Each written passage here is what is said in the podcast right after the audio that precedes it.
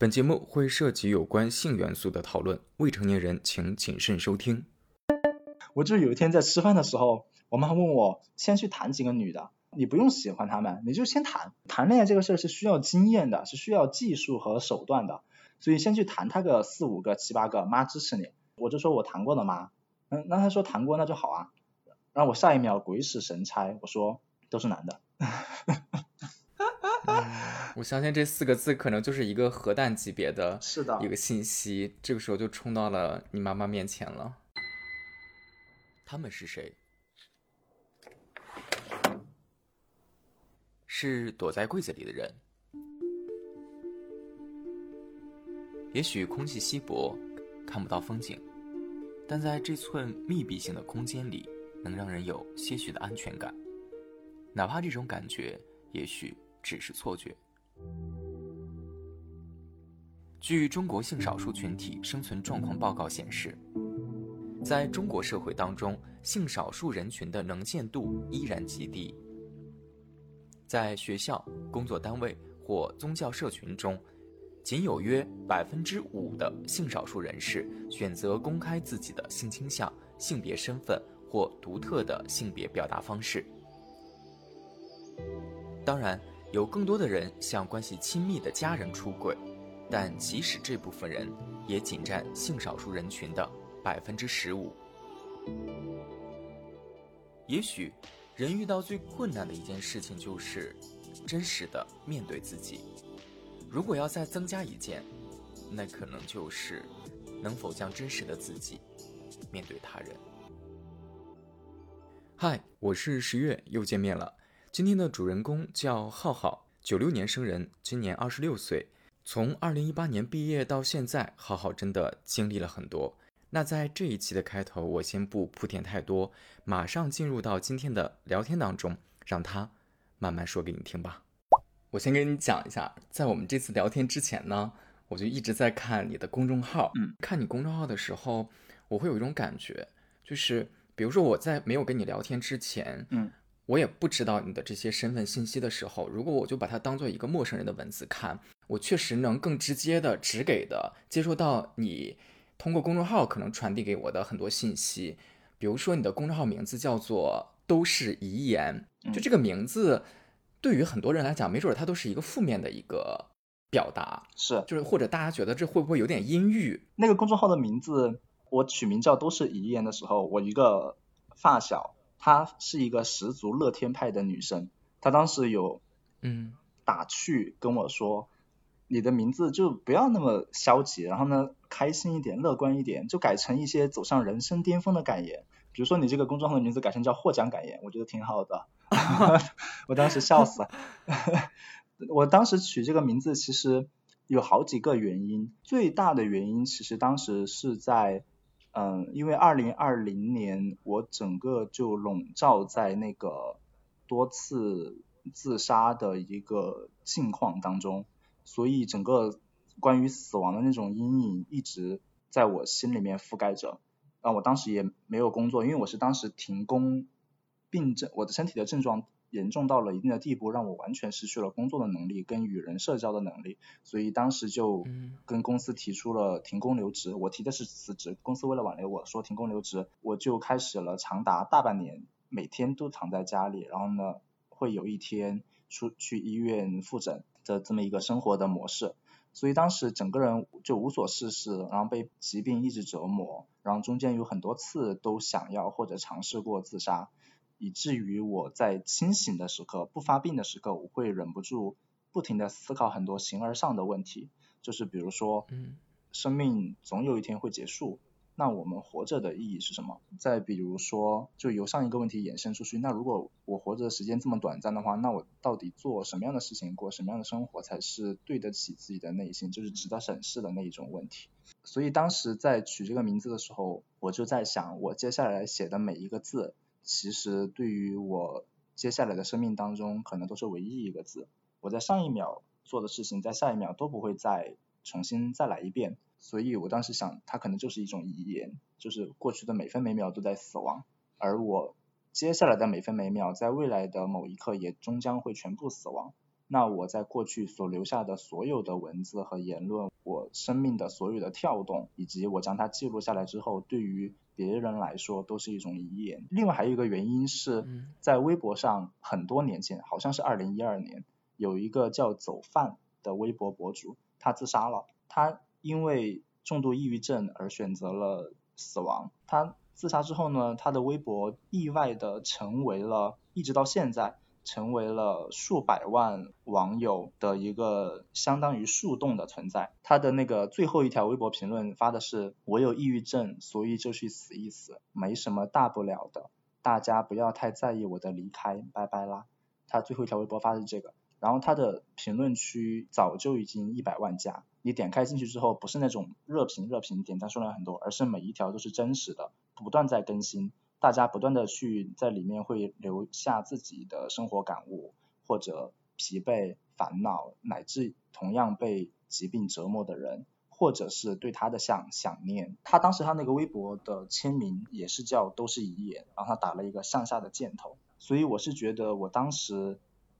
另一个方面是突然想到了他的这个签名，我会有一种我们都是被死亡给注视着的人。所以在活着的每一刻，其实都背负着很多的沉重，所以我没有办法像我发小那样，就可能取一些获奖感言、人生巅峰感言、欢乐感言，因为我会感觉那些都无法真正的留住我。嗯，你刚才提到了自己那段时间在北漂，嗯，停工的那段时间有大半年，对，那段经历是你从小到大你觉得成长过程之中算是最痛苦的一段时间吗？嗯，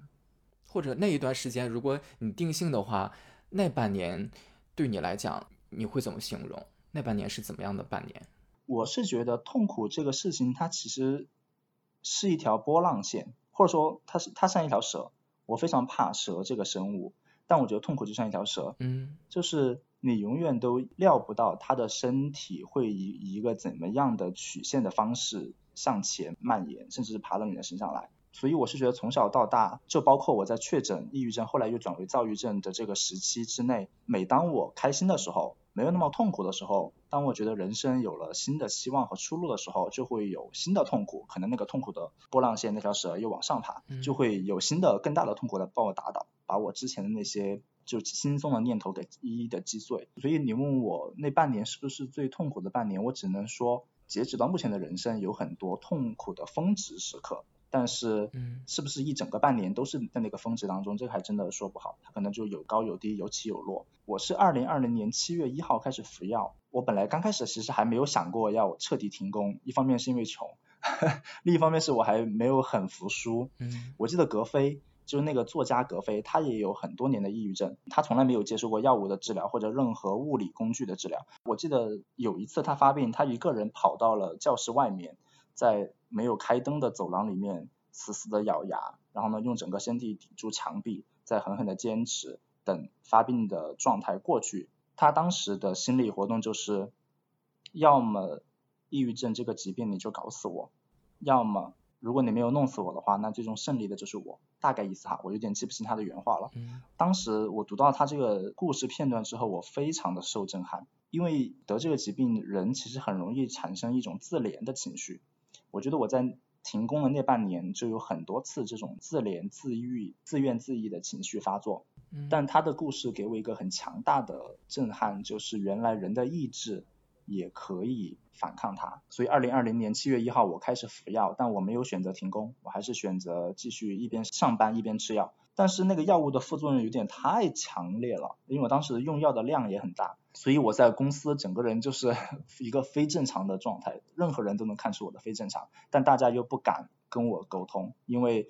我们的日常生活当中其实没有经受过太多这方面的教育，我们的学校或者说关于医学的科普的知识，其实也是这几年才变多的，所以大家可能更多对我是一种。想要关心，但是又不知道如何提出关心的意见，那于是就变成了整个办公室都非常的安静，但是我在工位上就极其的痛苦，就一直趴着，甚至偶尔会发出一些声音，其他所有人可能都是会被我吓到的一个状态。这样状态持续了一整个月之后，而且当时失眠和睡眠紊乱的问题非常的困扰我，以及社交，我逐渐产生了很强烈的社交障碍。我在生病以前，在本科四年，其实还算一个比较外向的人。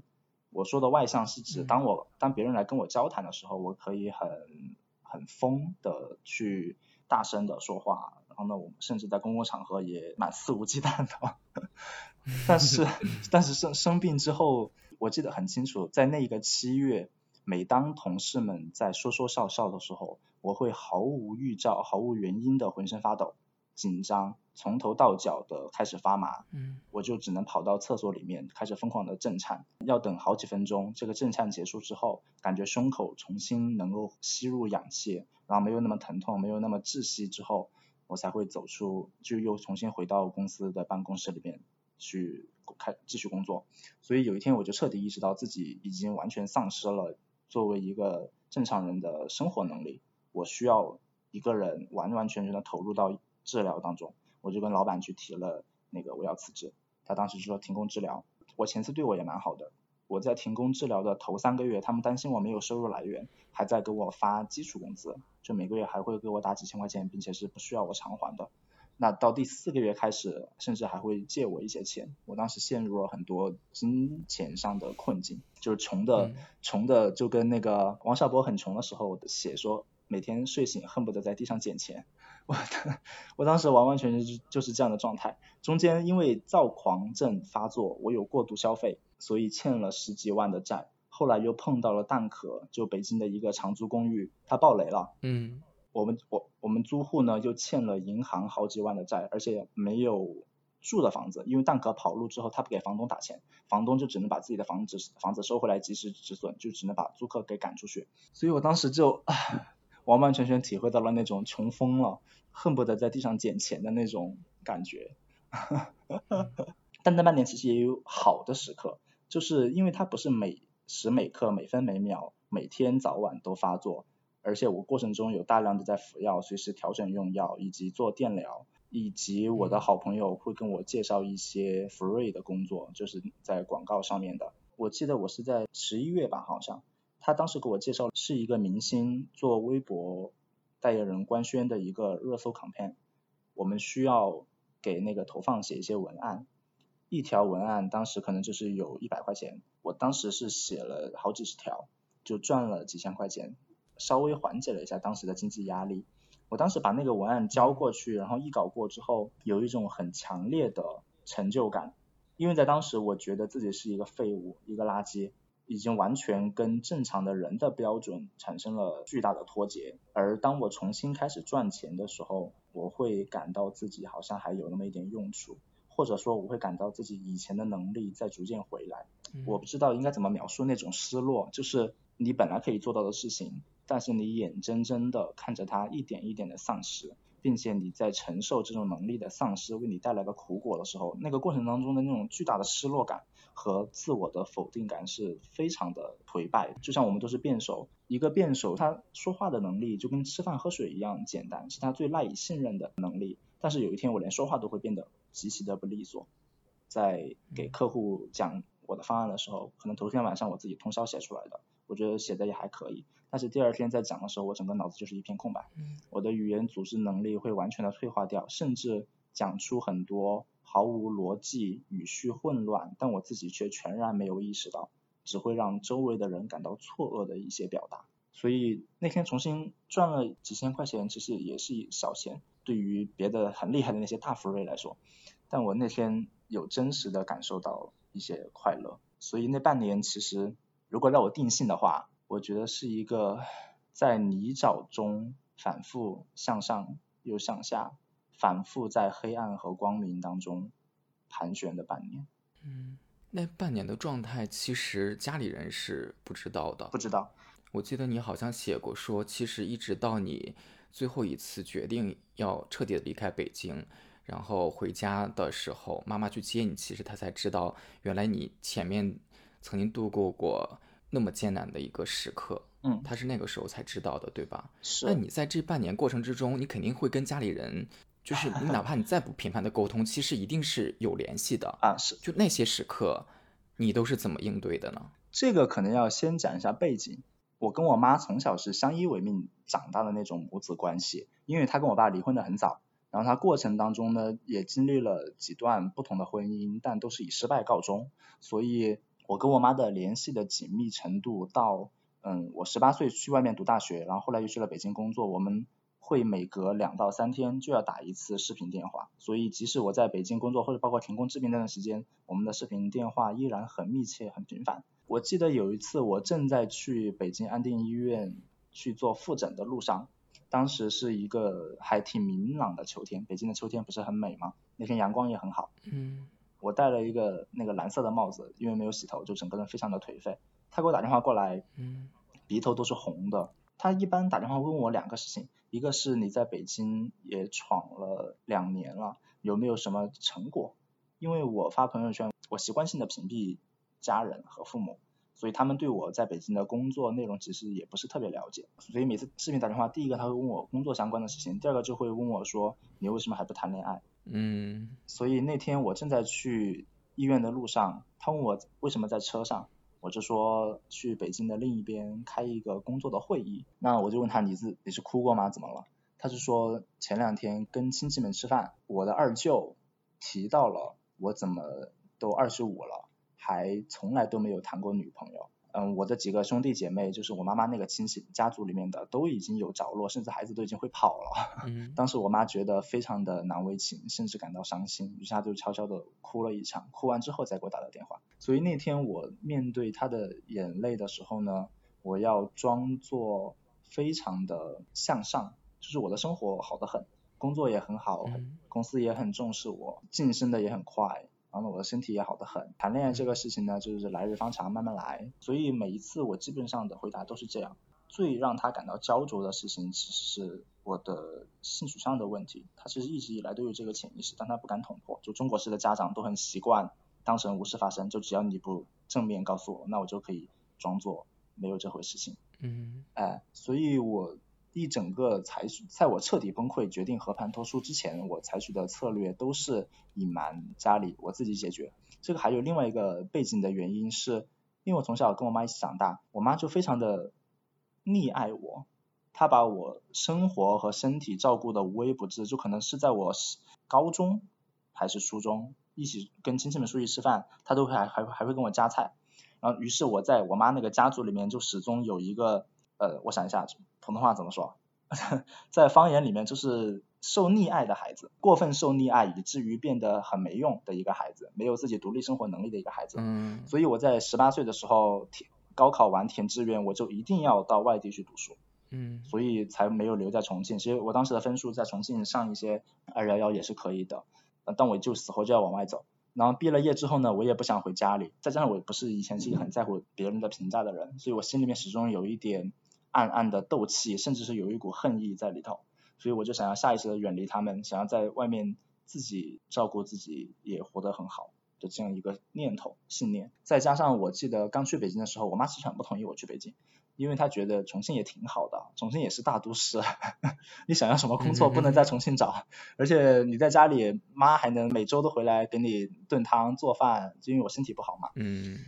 所以我刚去北京租房子需要钱，而且北京的房子都是那个押一付三，所以我当时是找我妈要八千块钱。我妈其实手里面也很拮据，因为她跟我上一任妻夫生了一个妹妹，我们这个妹妹是轻度脑瘫患者，所以她从出生到治疗到长期的康复训练就一直。花钱如流水，我们家里面就一下就因病返贫吧，算就变得很拮据。我当时找他那要那八千块钱的时候，他就在电话那头沉默了非常久，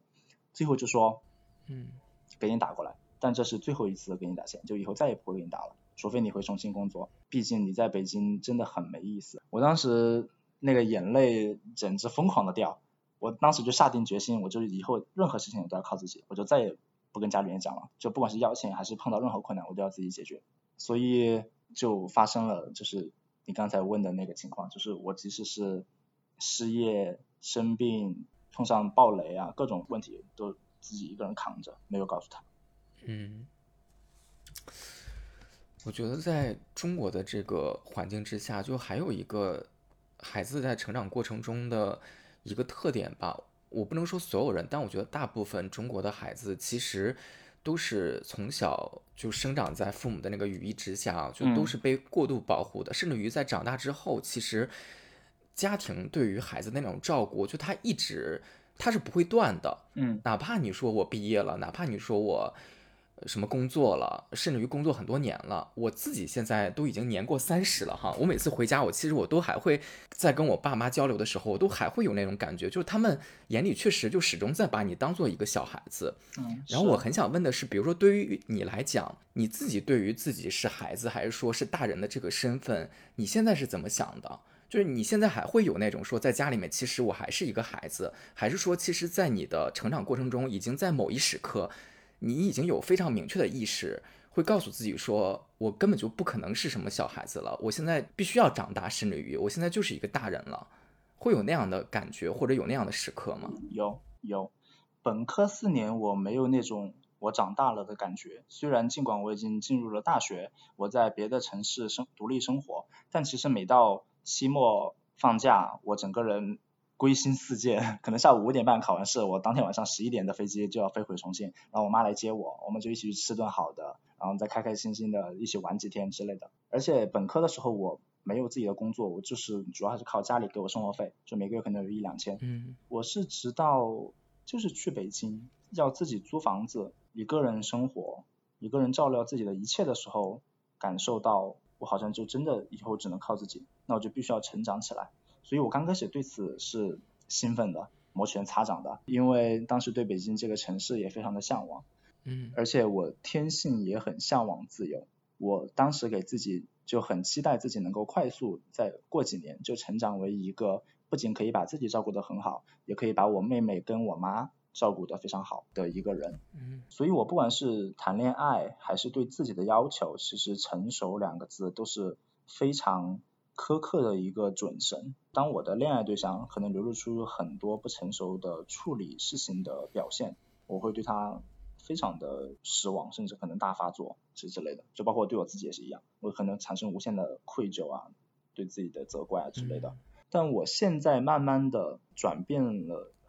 就是。这两年对自己的内心的探索会比以前更多、更深，也更频繁。所以我渐渐的意识到，其实我心里还存在非常多的问题。所以在外人眼中，可能我就是扛过了生病，然后呢，我现在出柜呢也比较顺利，就取得了很多进展。然后呢，我的那个欠债呢，也在短短不到一年之内就把几十万给还掉了。再加上我现在的工作的年薪收入在重庆这座城市里面算比较高的，所以在别人的眼中，我可能是一个还挺坚强，然后呢也长大了，然后呢各方面的能力也比较出众的一个人。嗯。但是我现在越来越觉得我的内心其实还是一个小孩子。我的这个小孩子不是说我很渴望，就我需要被照顾，我需要继续像小孩子呃像小时候那样活在妈妈的那个怀抱里头。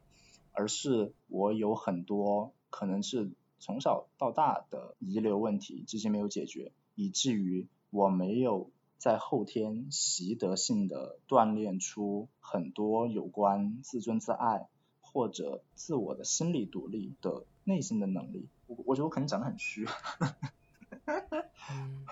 在家里面，你更想呈现的是，在家里面，我判断我我判断我是不是还是一个小孩子的标准，就是我会看我。我妈她一个人，因为她现在在开店，她带着我妹妹，因为我妹妹没有生活能力，就必须要跟着他。他跟我现在的这个继父在重庆的另外一头在开店，他们平时就很少回来。我现在判断标准，就我有没有长大，就是当他一个人在店里的时候，他所承受的生活压力和所他获得的快乐，跟跟我在一起的时候会不会有所改变？就比如说，他每次回家，他回到家里的时候，我会帮着他做家务。他平时需要买什么的时候，我会帮他买。所以就是一方面分摊他的压力，另一方面为他创造一些能让他快乐起来的事情。在这方面，我觉得我比以前还是要稍微长大了一些。我觉得还还是跟收入有关吧。就是可能刚毕业头两年的时候，我自身都难保，连自己在北当时在北京一天只能吃一顿饭的时候，我有很那种很强，有有一点自大的。我要养我妈的那种心理愿望，但是我我没有实现的能力。那现在收入跟积蓄慢慢上来之后，这些的实现都会轻松很多。嗯，哎，这听起来还挺好的。是，这个是好自恋啊接的。你现在的那个整个人的状态其实是很好的一个阶段，可以这样讲吗？就现在可能你自己是一个什么样的状态？生活状态、精神状态各种。我觉得看你评判好的标准是什么。就是如果你是从比如说收入，还是说工作的履历，还是说生活的那些比较直观的境况，就比如说跟我前两年那种居无定所，嗯，欠债。然后呢，房子呢也是没有自己的房子。我因为我现在在重庆有自己的房子。从这些表面上的可以直观感受到的标准来看，我确实比在比我离开北京的时候的境况要好了非常非常多。嗯。但是在嗯精神状态或者内心世界而言，我比从前更加的难以独立。这种独立是指，就我以前是一个，就就以谈恋爱来说。我以前是一个，嗯拜拜就拜拜，下一个更乖，或者有对象没对象，谁谁都差不多，反正生活都挺苦的。但我现在就变成了一个可能没有办法靠自己获得安稳的睡眠。我如果一个人睡觉，就会变得非常难以入睡。或者非常容易早醒，再或者是我一个人待在家里的时候会感到很强烈的恐惧，所以我可能就一会儿在这两个小时在客厅睡一会儿，下下两个小时去卧室睡一会儿，然后甚至会出去走一走之类的。但如果我身边有人陪伴的时候，我跟我前任谈还谈恋爱那段时间，他在我身边的时候。我可能两三分钟就睡着了。我记得我们我跟他在一起，到后来感情开始破裂的时候，我们晚上睡觉可能就是各睡各的。我整个人会变得非常的焦灼，会很不安、很煎熬。我很想要触碰他，但我又不敢。就是我是一个在亲密关系当中很难提出一些需求的人，就哪怕那些需求可能在别人眼中只是正常的恋人的需求，就比如说我想想要一个抱抱，或者说我分开之前想要亲吻一下，就我这些我就很难以启齿，所以某一天晚上。我就失眠，他已经睡得很熟了，我很想跟他抱一下，但我又怕惊扰到他的睡眠，所以我就自己跑到客厅去躺了一个小时，但我还是睡不着，我就又回到了房间里，嗯，就实在没有忍得住，就伸手摸了一下他的手臂，然后看他没有什么特别的反应，就又逐渐开始抱住了他，然后最后把头靠在了他的肩膀上。然后我整个人就半趴半抱的把他整个人缠住，他就突然醒了过来，然后一个翻身，他就整个人把我整个人抱在了他的怀里。我当时突然就有一种像嗯废旧多年、早就已经断电的手机突然被连接上了电源的感觉，嗯，就内心的那种虚无，内心的那种空洞，甚至一切负面的情绪，好像都在那种温暖的体温的怀抱里面就。土崩瓦解，烟消云散了。所以我跟他分开的时候，我当时跟他说：“我说我一直以来在生活相处当中，都嫌你这儿做那好，那儿做的不成熟。但其实真的论谁是小孩子的话，我觉得我可能更像一个小孩儿。我对于陪伴。”对于爱，对于亲密关系的需求，我自认为是已经大过了一个正常的极值，以至于让会让我自己的生活节奏失去平衡。我觉得这是当我当下最大的苦恼。嗯，这段经历让我察觉到我自己一个很大的问题，就是我没有目标，就是我活到现在都没有什么特别喜欢做的事情。就可能以前本科的时候还有辩论，但是辩论也不能作为工作。嗯嗯。所以发我在分手之后，我去找我发小吃饭，他问我，他说你走在灯红酒绿的城市当中，难道就没有任何想要的东西吗？因为当时我们在算重庆最繁华的商场之一吃饭，我当时好像一那个地方也是我经常上下班的地方，我当时好像就是日常走在那里的那个浮光掠影都在我眼前划过去，我想了一下就说好像还真的没有，然后他说。好像也是从小到大你都没有一个明显的爱好，所以我自我感觉很像一个，就村上春树有一本书叫《没有色彩的多奇座和他的巡礼之年》，就是说一个小团体里面每一个人的名字都是有颜色的，只有多奇座的名字是没有颜色的，那就像他的那个人人生一样。我在跟他聊天的时候突然就想到了这个，我就感觉自己的人生好像很多事情都是缺乏一个快乐的驱动力。以至于我走到现在，嗯，在经历了这么多之后，我对爱和陪伴的需求就变得无比的放大，而没有任何别的东西能够填充它，我只能去依赖人。但是人又是一个很容易让人失望的东西，人是东西 啊，好奇怪的描述。是的，对，反正就是 我记得那个那个那个邱妙金有一句话叫做。尽管人是这么的让人失望，但人还是这么的需要人。我今年对于这句话就感到，就时常会想起这句话，嗯，产生了很深的共鸣。我就感觉自己对于人的需求有一点过于庞大，我想要解决它，或者是用别的东西来转移自己的注意力，所以我现在就是积极努力的给自己培养兴趣爱好，但好像也没有取得什么实质的进展，就可能偶尔跟我妈聊一下出柜的事情吧。天呐，这都已经成为你调剂生活的一个方式了，是吗？是的，就是有时候出柜取得成功的那种快乐还是很强烈、很真实的。但是跟我妈出柜这个事儿也会一直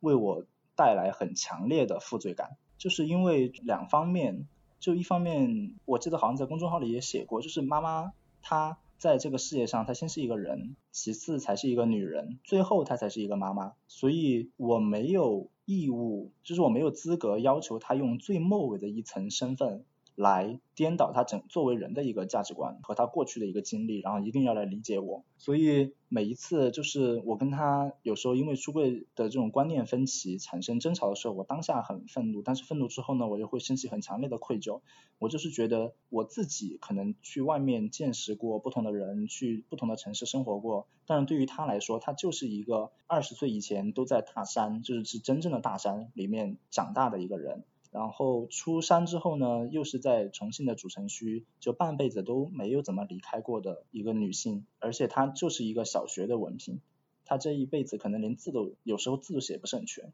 那我要要求她去接纳她过去完全没有经历过的人生体验和这种性取向。对于她来说，我是觉得我出柜了，但我反而把她关在了一个。那种思想的柜子里面，而且给他的人际关系和社交圈造成了非常大的冲击。毕竟对于他来说，对于他们这些上了年纪的人，自己的亲戚朋友是他们生活很重要的一个组成部分。但是现在因为我出柜的事情，他很多朋友跟他都疏远了，他自己也觉得很丢人，很丢脸，所以我。会对这个事情感到愧疚。我记得我去年出柜取得很多进展的时候，我会得意洋洋的向朋友们炫耀我那可歌可泣的出柜的光辉历史。就直到后来我听说他有些朋友因此而跟他断绝联系之后，呃，那种愧疚感真的是 巨大的淹没了我。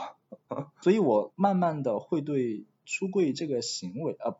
就是我不后悔自己的出柜。如果时间再来一次，我还是会出。但是我会对出柜这个行为本身，它背后的那个那些社会性的原因会生出一些愤怒，就是因为出柜它不是一个天生的义务嘛，就就比如说异性恋从来不会在家庭聚会上。泪流满面的跟他们的父母或者跟他们的亲戚说对不起，我是一个异性恋，给大家添麻烦了，给大家丢人了。那凭什么同性恋就要呢？就同性恋就而且还我们还要苦苦的思考我们的策略是什么，书柜需要注意的要点是什么？这些就让我感受到了强烈的不平等。所以出柜我对他的理解就是它是一个后天性的一个社会性的行为，它跟我们作为人的本质跟我们先天的就是毫无关联。所以我最开始其实。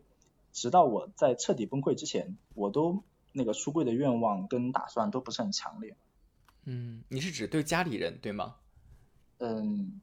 我是大二的时候才慢慢度过了身份认同危机，在以前我没有很主动的去思考这些事情。嗯，呃，虽然我当时是有一个男朋友的，然后别人如果问起来的话，我会承认说我是有男朋友。或者说我跟我男朋友的那个共同的学长学姐问起来的时候呢，就是我也不会隐瞒，但是我并不会主动去交代这些事情，就把它当成一个自然而然的事情。是到大三或者说去了北京之后，越来越强烈的逐渐认识自我的过程当中，我变成了一个相当于公开，因为我有时候会在朋友圈发自己的，或者说在微博上发自己的恋爱的经历，就可能一些恋爱的日常，我会直接写我男朋友怎么怎么样。然后呢，讲我们那些恋爱恋爱日常的小细节，再或者是发生了一些同性恋相关的平权相关的新闻的时候，我会直接转发。所以从我工作开始，我所有的同事、合作伙伴以及反正就除了亲戚以外的所有人，我都没有隐瞒，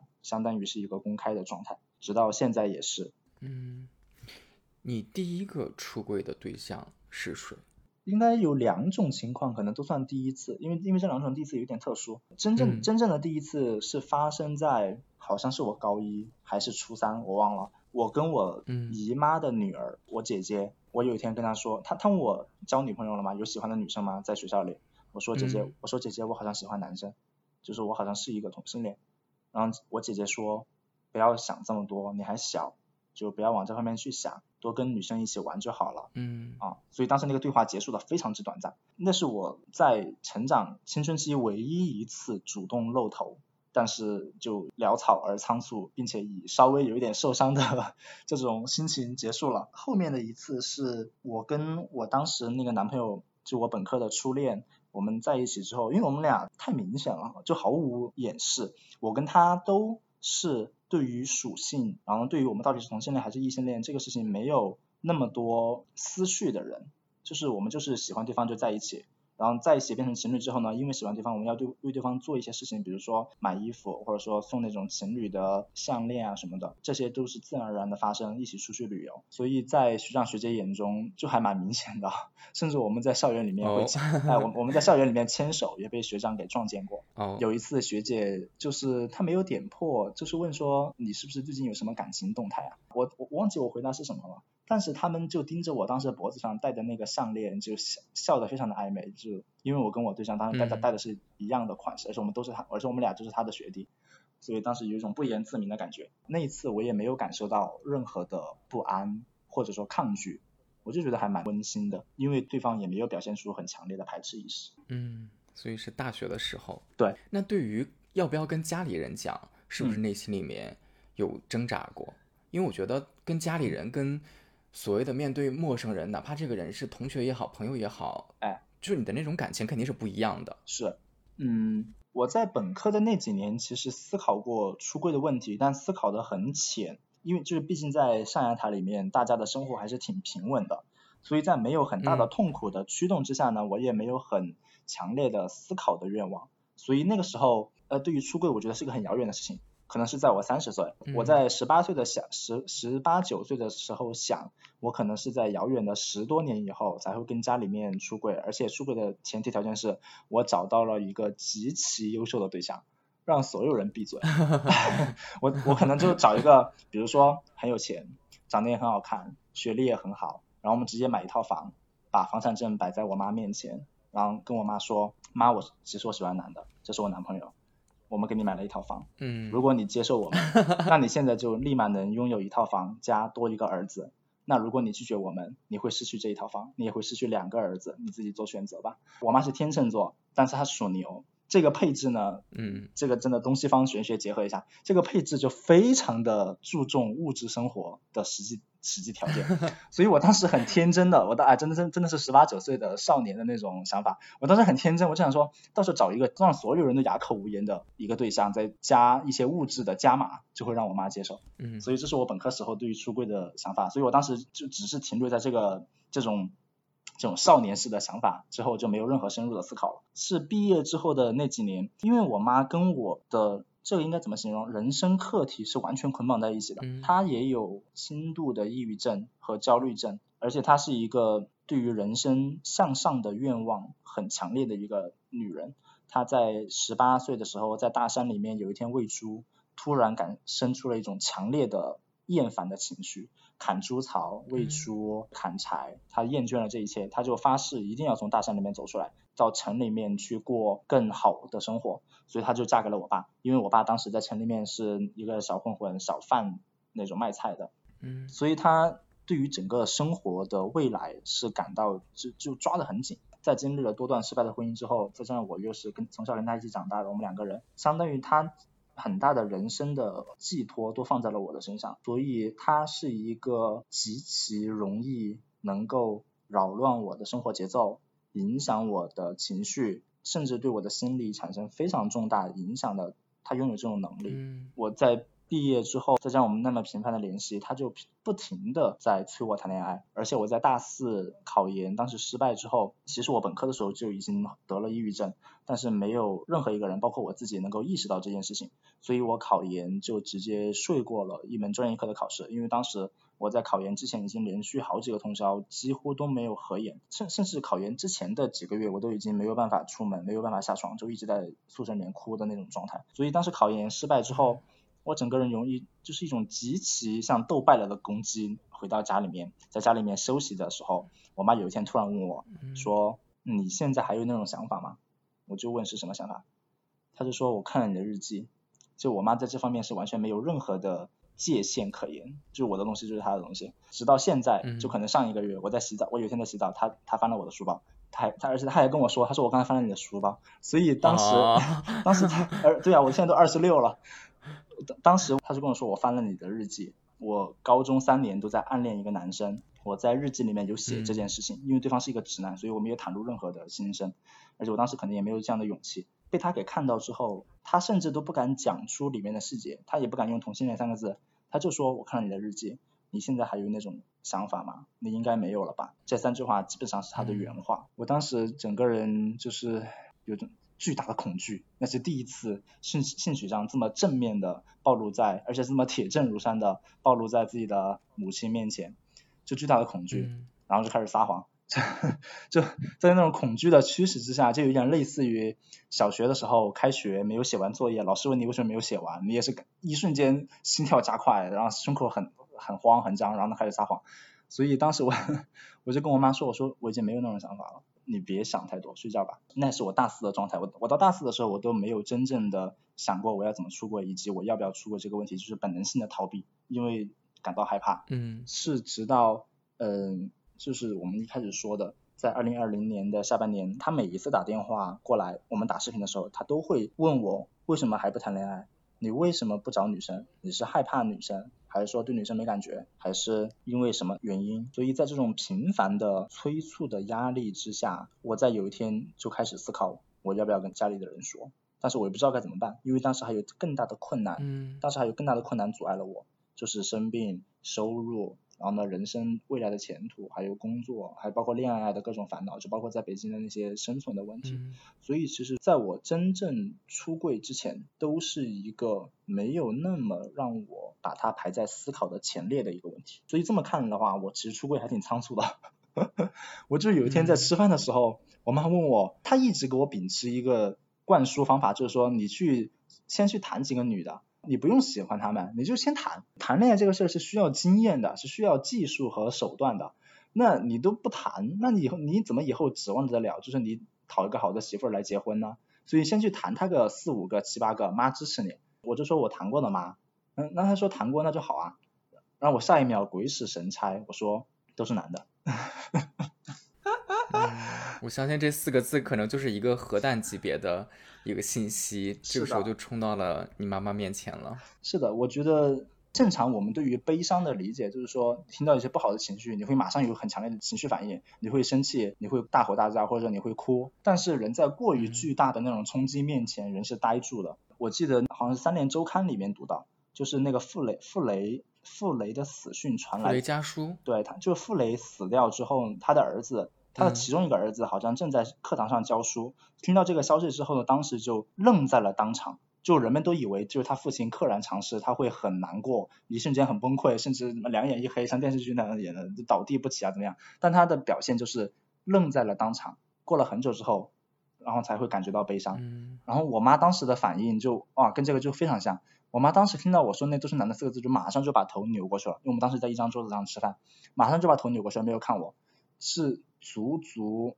两分钟以上才转过来，冲我大吼了一句，说：“你为什么要这么对我嘛？”就是冲我这么大吼了一句。然后我们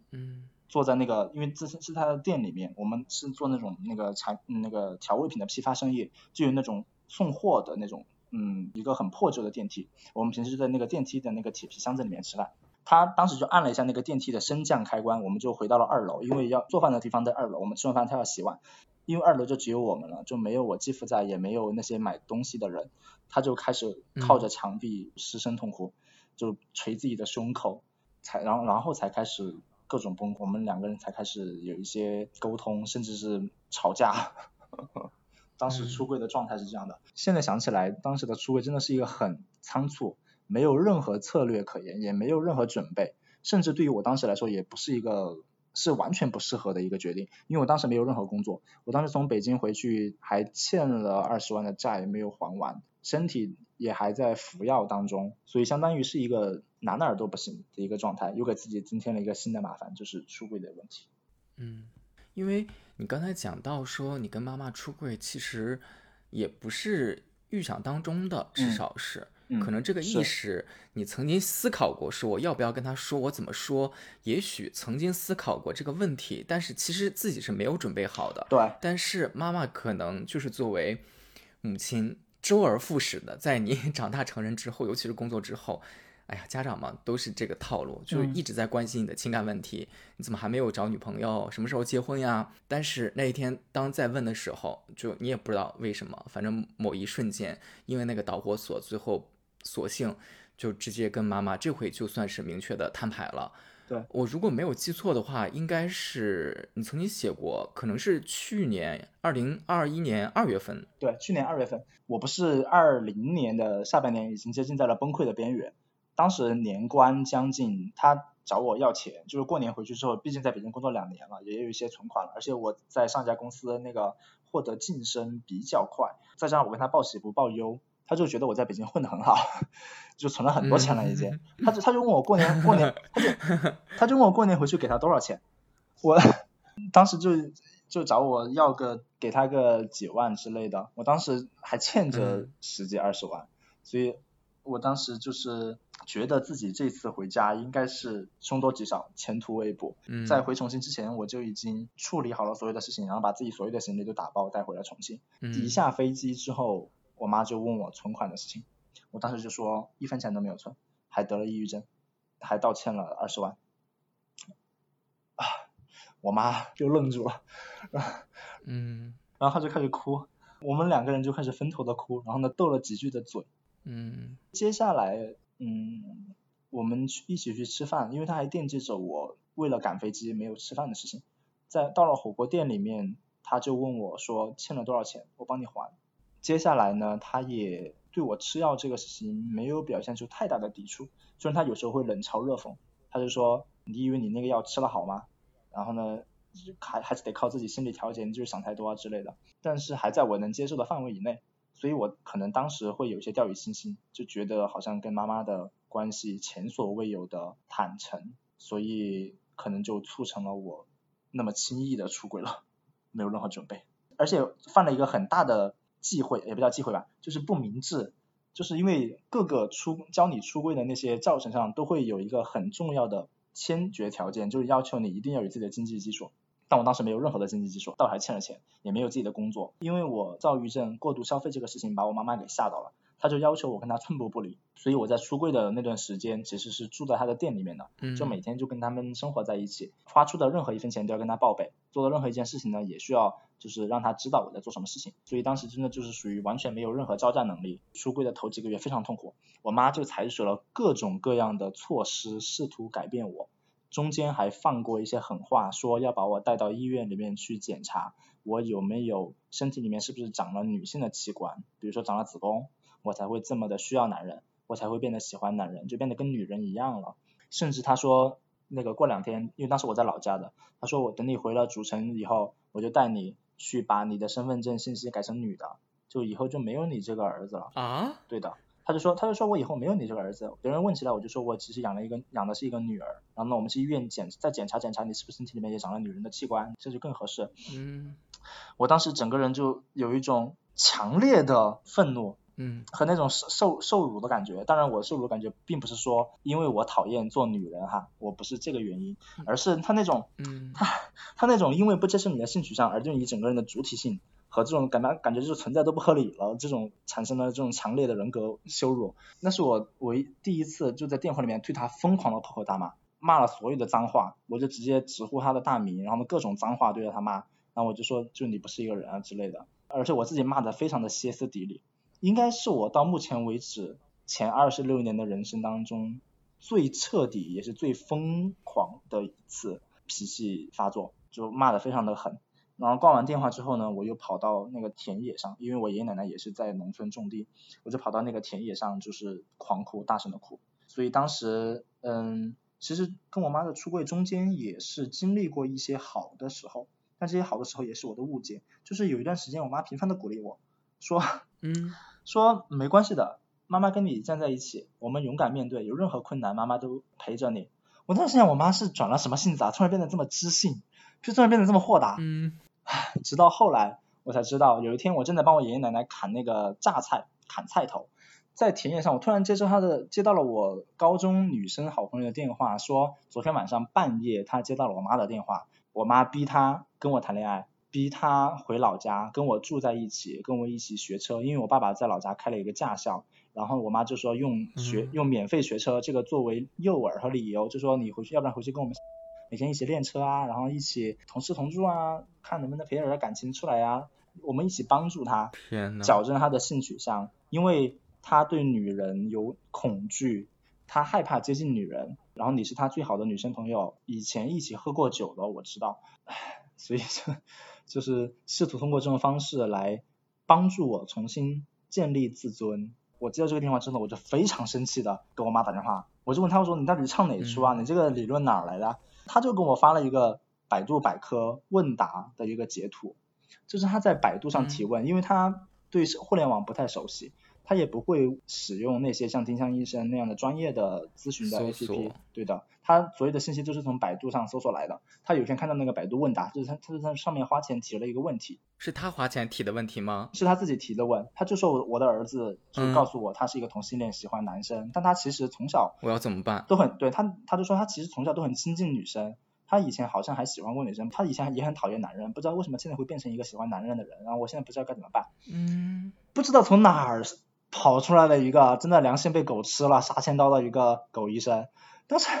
他的回答大概就是说，这位女士你不要着急，其实同性恋这种心理疾病呢存在很普遍，他应该是小时候受到了女对女性受到了一些心理的创伤，以至于他的自尊心严重的受损，在女性面前感觉抬不起头来，所以无法靠近他们，甚至跟他们建立起爱情的关系。那作为这个时候呢，你是他的母亲，又跟他从小一起长大，是很适合拥有帮助他，甚至是控制他的能力和这种角色在的。所以这个时候你要跟他站在一起，让他感受到你作为女性和作为母亲对他的鼓舞和关爱，帮助他走出困境。加油，相信你们一定能够克服难关。天呐。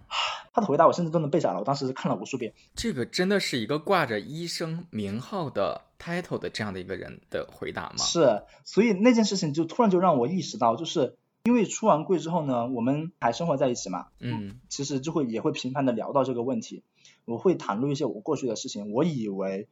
其实这种交流就是足够的了，就是需要给他时间去接受，嗯，但是他百经历了百度这个事情之后，我就突然意识到，其实妈妈因为对这个事情出于的无知。她有很强烈的想要去了解这个群体的想法，比如说他会出于担心你，他会在网上搜搜搜同性恋，那出来的百百度上出来的那个前几个信息就是说同性恋活不久，同性恋活不过三十岁，因为有这几个原因困扰着他们。然后就说什么，比如说，天呐，比如说性交方式其实是有不利于身体健康的，然后呢，HIV 的那个感染趋势正在增长啊什么的，然后再这样就同性恋危害社会，同性恋没有孩子，然后老了之后会孤独终老，然后呢死了也没人送终，一个人在家里面晕倒了也没有人管，尸体臭了才被发现，很多这样的这种新闻都在百度里面就可以搜出来，甚至里面会讲到一些就是有吸毒。或者说那种就是在迷幻状态下产生的同性恋行为也是可以搜出来的。所以我有一次，因为我当时在服用抗抑郁的药，嗯，上厕所就便秘很严重，那个药物的副作用导致的。我在厕所里面关久了，我妈会突然过来敲我的门，说你在里面干嘛？磨叽了很半天，她就一直在问我在里面干嘛。我说上厕所啊，还能干嘛？她就说她才会说，她说你是不是在里面吸毒？天呐。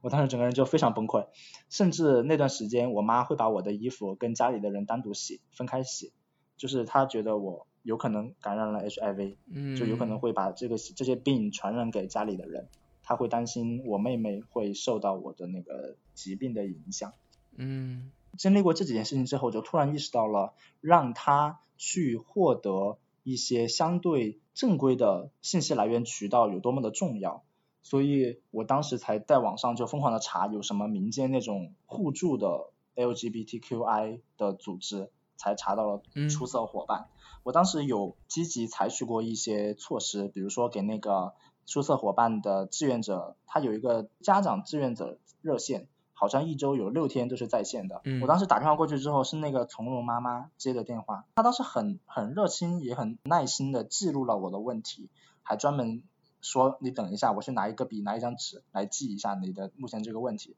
然后还说就是接下来那个可以把他的联系方式给我的妈，让我妈随时可以联系他，然后他跟我妈妈做一对一的开导，因为他也是一个一个女同性恋者的母亲，嗯，我就把他的联系方式给了我妈，但我妈就拒绝。我妈就完全抗拒沟通，后来还把她拉进了那个出色伙伴建的一个出柜父母群，那个群里面就只有父母，嗯，就那些父母都是在各自交流自己的那些出柜的经历，然后里面也有志愿者在做开导，志愿者父母做开导，嗯，但她进去之后好像很快就退出了。因为那个群里面就没有子女嘛，所以我也不知道他在里面到底看到了什么。他也对我闭口不提这个问题。他当时其实还是处于一个就是那种中国式的家长，就是不想面对，想逃避。只要不去面对他，不去思考他，这个事情就当做不存在。但他自己哦，心里面始终还是装着这件事情，所以他还是会自己上网去搜。后来我跟他说了，我说你不要上线百度上那些东西之后呢，他就变成了在抖音上搜。